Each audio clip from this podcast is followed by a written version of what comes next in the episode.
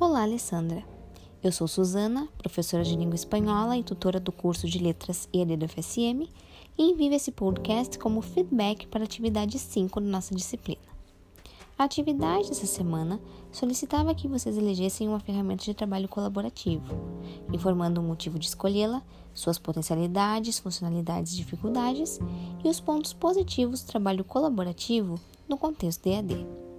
Além disso, era necessário que vocês tecessem comentários acerca do podcast dos outros grupos. Dessa forma, cumpriste com a proposta, visto que houve a explanação detalhada por meio do gênero podcast sobre algumas ferramentas do Google. Abraços!